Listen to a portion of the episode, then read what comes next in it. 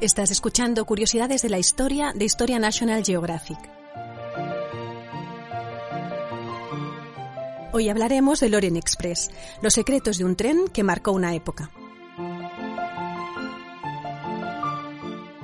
El 4 de octubre de 1883, la parisina Gare de l'Est hervía de expectación.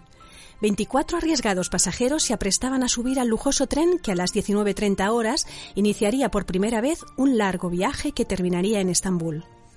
Nadie podía sospechar que el convoy que les aguardaba en el andén acabaría adentrándose en el territorio de la leyenda bajo el sugerente nombre de Orient Express. La idea de un ferrocarril que uniera Europa de oeste a este había nacido de la iniciativa del ingeniero belga Georges Nagelmakers, fundador en 1876 de la Compañía Internacional de Wagon-Lit. No fue un camino fácil. Por entonces, la mayoría de los países europeos ya se encontraban comunicados por vía férrea. La construcción de las arterias ferroviarias había constituido un pingüe negocio y sus propietarios veían con un cierto recelo cualquier innovación que les afectara, pese a que las condiciones de transporte no eran aún demasiado confortables para los viajeros. Junto a ello, la delicada situación política que vivía Europa provocaba la desconfianza de los gobiernos a la hora de facilitar las comunicaciones ferroviarias entre un país y otro.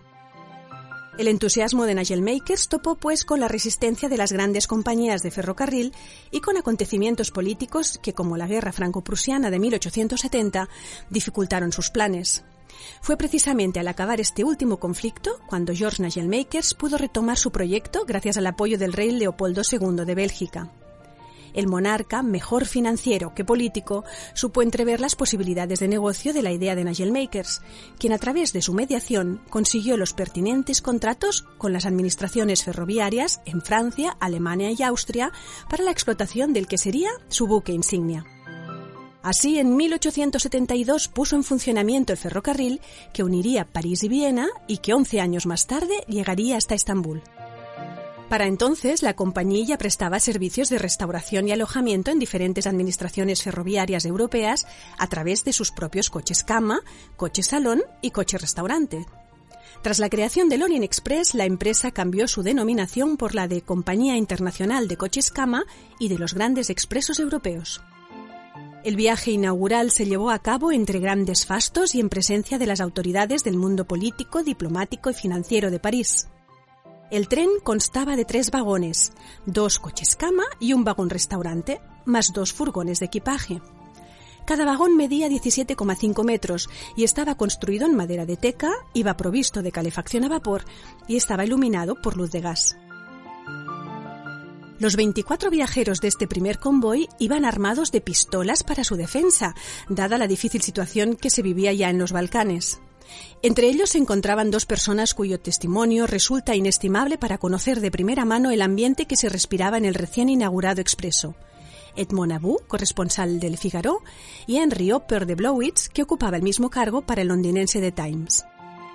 Ambos han dejado detalladas crónicas en las que se describe la magnificencia del mítico tren. Blowitz, por ejemplo, no dudó en escribir que maravillaba la blancura de los manteles y de las servilletas, el centelleo de la cristalería, los rubíes del vino tinto, los topacios del vino blanco, la transparencia cristalina del agua en las jarras y los cascos plateados de las botellas de champán. Abu, por su parte, dejó el lirismo a un lado para comparar el confort de sus compartimentos con una garçonnière digna de la pluma de Guy de Maupassant, mientras se sorprendía gratamente por el hecho de que cada día se cambian las sábanas, refinamiento desconocido incluso en las más ricas mansiones. Ninguno de los dos se equivocaba. La decoración del Orient Express era exquisita, propia de la sofisticación de la Belle Époque y se inspiraba en los mejores hoteles del mundo. Los techos eran de cuero repujado, las lámparas provenían de la fábrica de Mille el vidriero por excelencia del Art Nouveau. Las cortinas eran de terciopelo, los muebles de caoba, la cubertería de plata y la grifería de bronce. Todos los departamentos contaban con un cuarto de aseo privado, y no era de extrañar descubrir algún que otro tapiz de gobelinos o vasos, botellas y jarrones nacidos en los talleres de René Lalique, el vidriero más célebre de la época. También él contribuyó a la decoración del Loren Express con el diseño y la realización de unos paneles de cristal enmarcados en maderas exóticas y decorados con figuras de ninfas bailando entre vides y otros con motivos florales sobre un fondo de plata que decoraban las paredes del coche restaurante. La excelente cocina de la que se podía disfrutar en el Orient Express era otro de los atractivos del tren. La tarifa de la carta no era precisamente económica. La cena costaba 6 francos, el almuerzo 4 francos y media botella de Moet Chandon, por poner un ejemplo de la carta de vinos, 7 francos. Esto en unos años en que el salario diario de la minería francesa del carbón era de 3,80 francos. El menú, en francés y alemán, abundaba en exquisiteces como los mejores quesos de Francia, foie gras mi-cuit, roast beef, caviar y soufflé flambeado. Valga el menú de la cena del día de la inauguración como ejemplo de lo que podía servirse habitualmente en el restaurante. Ostras, sopa con pasta italiana, rodaballo en salsa verde, pollo a la chasseur, solomillo de ternera, semifrío de venado, ensalada, pudding de chocolate y repostería variada y todo ello regado por los mejores caldos de Burdeos y Borgoña y el inevitable champán francés. Para mayor refinamiento, a medida que el tren avanzaba, el menú variaba en consonancia con la gastronomía de la zona que cruzaba. Tal fue la fama de su cocina que se cuenta que hubo viajeros que, movidos por su condición de gourmets, tomaron el tren solo durante un trayecto intermedio para probar su deliciosa mesa. En el momento de su inauguración, el tren salía dos veces por semana de la Estación del Este, entonces llamada Estación de Estrasburgo, en París, y terminaba en la ciudad rumana de Giurgiu, pasando por Estrasburgo, Múnich, Viena, Budapest y Bucarest. En Giurgiu, los pasajeros cruzaban el Danubio en ferry hasta la vecina Ruse, en Bulgaria. De allí, otro tren los llevaba hacia Varna para tomar un transbordador hasta Estambul. En total, el primer viaje del Orient Express tardó 81 horas y media en cruzar Europa. El periplo concluyó con una esplendorosa recepción organizada en el Palacio de Topkapi por el sultán Al-Bulamid II, tras la cual los viajeros regresaron a París, donde llegaron el 16 de octubre. A su regreso a la capital francesa, Edmond About escribió en las páginas de su diario hasta ahora, cuando se tenían días libres y ganas de viajar, se iba a Fontainebleau o a los puertos del Canal de la Mancha. Hoy se puede viajar a Estambul. Y estaba en lo cierto. El Orient Express fue un auténtico revulsivo en los modos y las formas de vida de una clase social elevada, algo bohemia y con un punto de sofisticación. El núcleo duro de lo que se ha dado en llamar la Belle Époque. Cuando el 1 de junio de 1889 el Orient Express efectuó su primer recorrido sin transbordos, en 67 horas y 35 minutos, el tren se convirtió en objeto de deseo de las grandes personalidades de la época y de todo aquel que quisiera ser considerado en la sociedad de su tiempo. Poco a poco el expreso se transformó en mucho más que un medio de transporte. En él se realizaban negocios, se organizaban fiestas, se viajaba de falso incógnito, se ocultaban amantes clandestinos y se vivía como en el más glamuroso de los hoteles. A bordo se seguía un rígido protocolo en la manera de vestir y de comportarse. Así, por ejemplo, para la cena eran obligados el smoking o el frac para los caballeros y el traje de noche para las señoras. Es más, los viajeros disponían de servicio a bordo y los compartimientos de día, una vez recogidas las camas, quedaban convertidos en cómodos salones donde se podía recibir a otros pasajeros, leer, jugar a las cartas o tomar el té.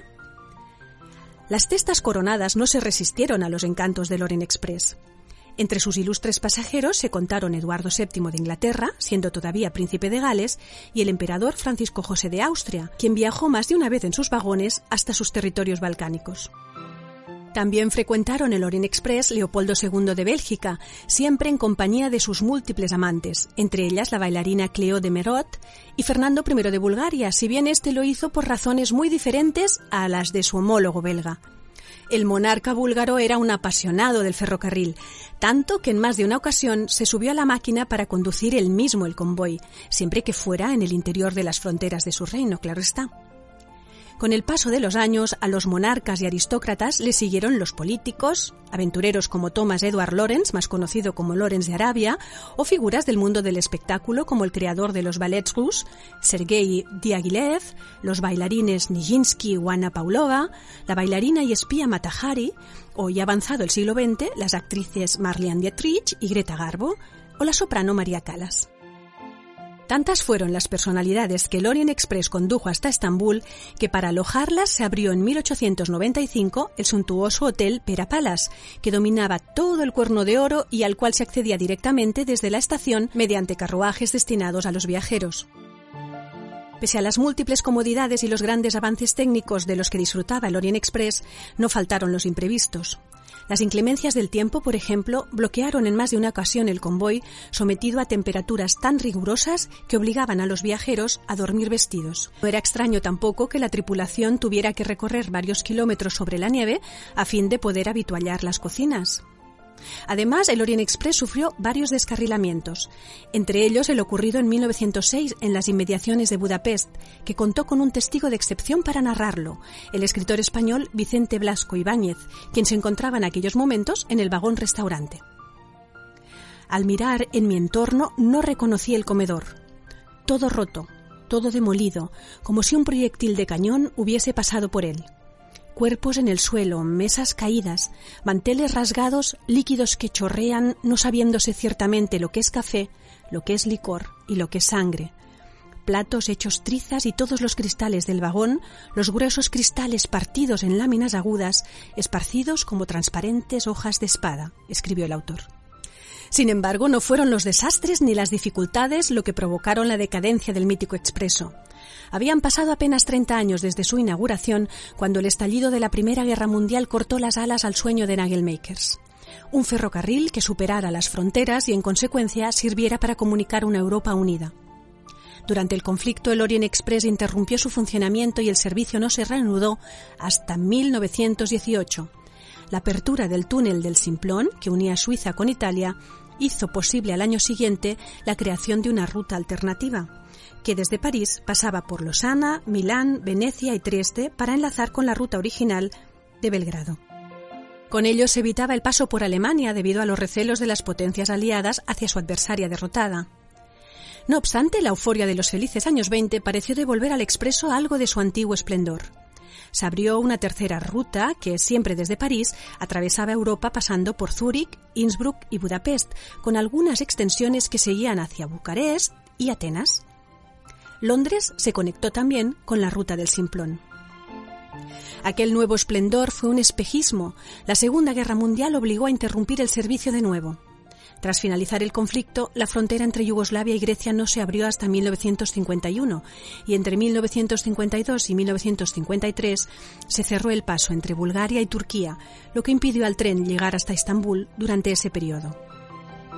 A finales del siglo XX, con la caída del telón de acero, los países satélites de la URSS cambiaron los vagones originales por sus propias versiones, lo que mermó la calidad de las instalaciones.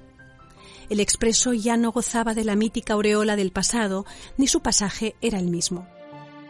Pierre-Jean Remy, en su documentada obra Lorient Express, recoge el comentario de una anciana aristócrata que en los años 30 había sido viajera asidua. ¿Qué le vamos a hacer? Todo ha cambiado. El tiempo de los príncipes ha dejado paso al tiempo de los trabajadores. Ese hombre que viaja con traje de paño no es más que un vendedor de corsetería. Ese otro, un periodista de tres al cuarto. La mujer del sombrero vistoso y curvas exuberantes ni siquiera es una de mi mondén, sino la esposa de un oscuro administrativo. Los tiempos ya no son lo que eran. La misma decepción reflejaba en 1959 el escritor francés Paul Morand, admirador incondicional del tren y de su leyenda, cuando escribió el Orient Express se ha convertido en un tren fantasma cuyos pasajeros reflexionan amargamente sobre la condición humana. A nuestra frivolidad, tal vez excesiva, le ha sucedido su angustia. La Guerra Fría y la evolución de la técnica alumbraban un mundo nuevo en el que la deliciosa frivolidad del Orient Express ya no tenía cabida. El servicio languideció hasta su supresión en 1977. A comienzos del tercer milenio hubo un intento de reactivación y en la actualidad se organizan viajes temáticos de lujo, pero la alta velocidad y los vuelos low cost parecen ser una competencia demasiado fuerte para el tren más legendario de la historia. Si te ha gustado este podcast, puedes suscribirte a nuestro canal en el que iremos publicando nuevos contenidos cada semana. Además, recuerda que también puedes suscribirte a la revista Historia National Geographic en formato digital o bien en papel a través de la web historiang.com barra suscripción.